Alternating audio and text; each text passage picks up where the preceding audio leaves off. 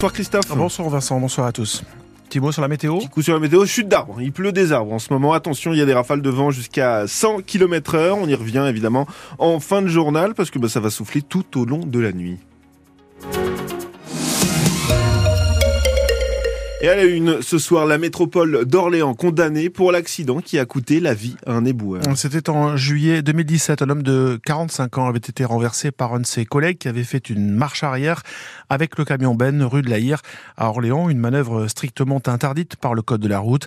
Le tribunal correctionnel a retenu aujourd'hui la responsabilité d'Orléans Métropole qui écope d'une amende de 50 000 euros avec sursis, coupable de négligence. Le chauffeur, âgé aujourd'hui, lui de 51 ans, a été condamné à un an de prison avec sursis.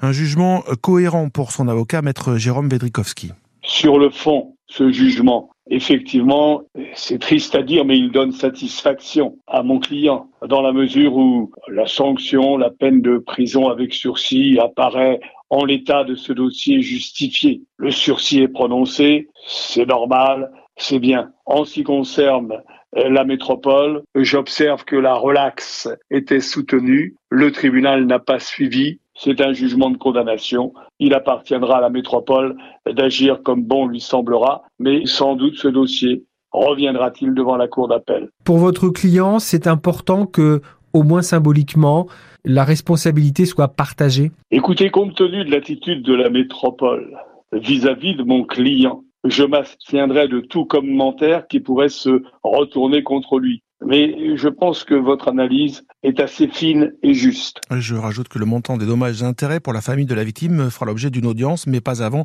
janvier l'année prochaine. Un dossier à retrouver sur francebleu.fr. L'imam tunisien de la mosquée de Bagnols sur 16 dans le Gard Majoub Majoubi a été interpellé. Il doit être transféré dans un centre de rétention de la région parisienne en vue de son expulsion.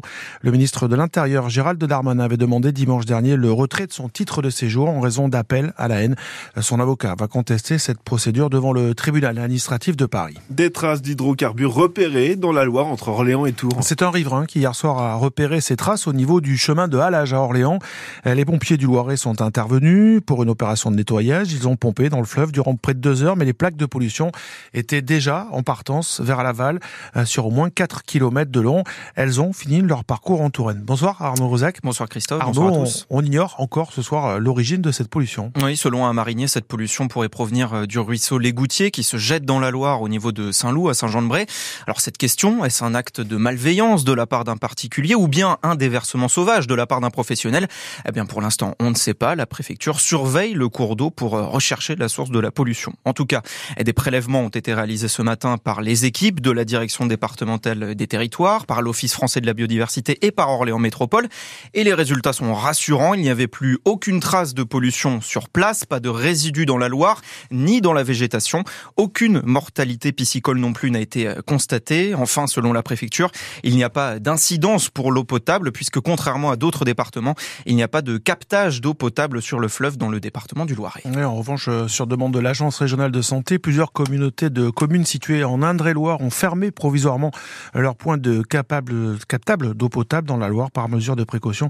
C'est le cas du Val d'Amboise et de la communauté de communes Touraine Ouest Val de Loire. Merci. La tempête, euh, Louis, balaye une partie de la France. Elle va toucher une large partie de l'ouest du pays, mais aussi l'île de France, le nord et une partie du Grand Est. 26 départements ont été placés en vigilance orange pour vent violent avec des rafales pouvant atteindre 120 km heure. Dans les Deux-Sèvres, un homme est mort emporté dans une rivière avec sa voiture. Le conducteur âgé de 52 ans s'était engagé sur une route qui était barrée avant de euh, tomber d'un pont. En Bretagne, en Normandie, dans les Hauts-de-France, le trafic euh, des TER est perturbé. Plusieurs lignes ont été euh, suspendues. Le Loiret est en vigilance jaune, mais par mesure de précaution, la ville d'Orléans a fermé cet après-midi ses parcs et jardins. Le conseil départemental a fermé également ses espaces naturels sensibles. À retenir également ce soir, les agriculteurs maintiennent la pression à deux jours d'ouverture du salon de l'agriculture. Des actions ont été menées aujourd'hui dans plusieurs régions. En Gironde, des viticulteurs ont ciblé la grande distribution. Dans l'Oise, des tracteurs ont défilé devant la préfecture à Beauvais et devant les sous-préfectures de Compiègne et Senlis. Greenpeace s'en prend de son côté au système agro-industriel. La nuit dernière, des militants de l'ONG ont déboulonné les enseignes de cinq entreprises qui symbolisent selon eux les dérives du productivisme agricole. Parmi les cibles visées, le tout premier, le Clair de Landerneau en Bretagne, l'usine Lactalis de Lisieux et un site Bayer, le géant des semences, à Toury en Eure-et-Loire, à la limite du Loiret. Responsable du pôle agriculture de Greenpeace, Sandy Olivar Calvo justifie ses actions. On a mené ces actions à quelques jours du salon de l'agriculture et en plein cœur de la crise agricole pour remettre, euh, j'ai envie de dire, les pendules euh, à l'heure sur les responsables de la crise euh, agricole. On a beaucoup entendu ces derniers jours que les normes environnementales ou les orientations écologistes seraient les conséquences de la profonde colère des agriculteurs. Nous, on dit que non.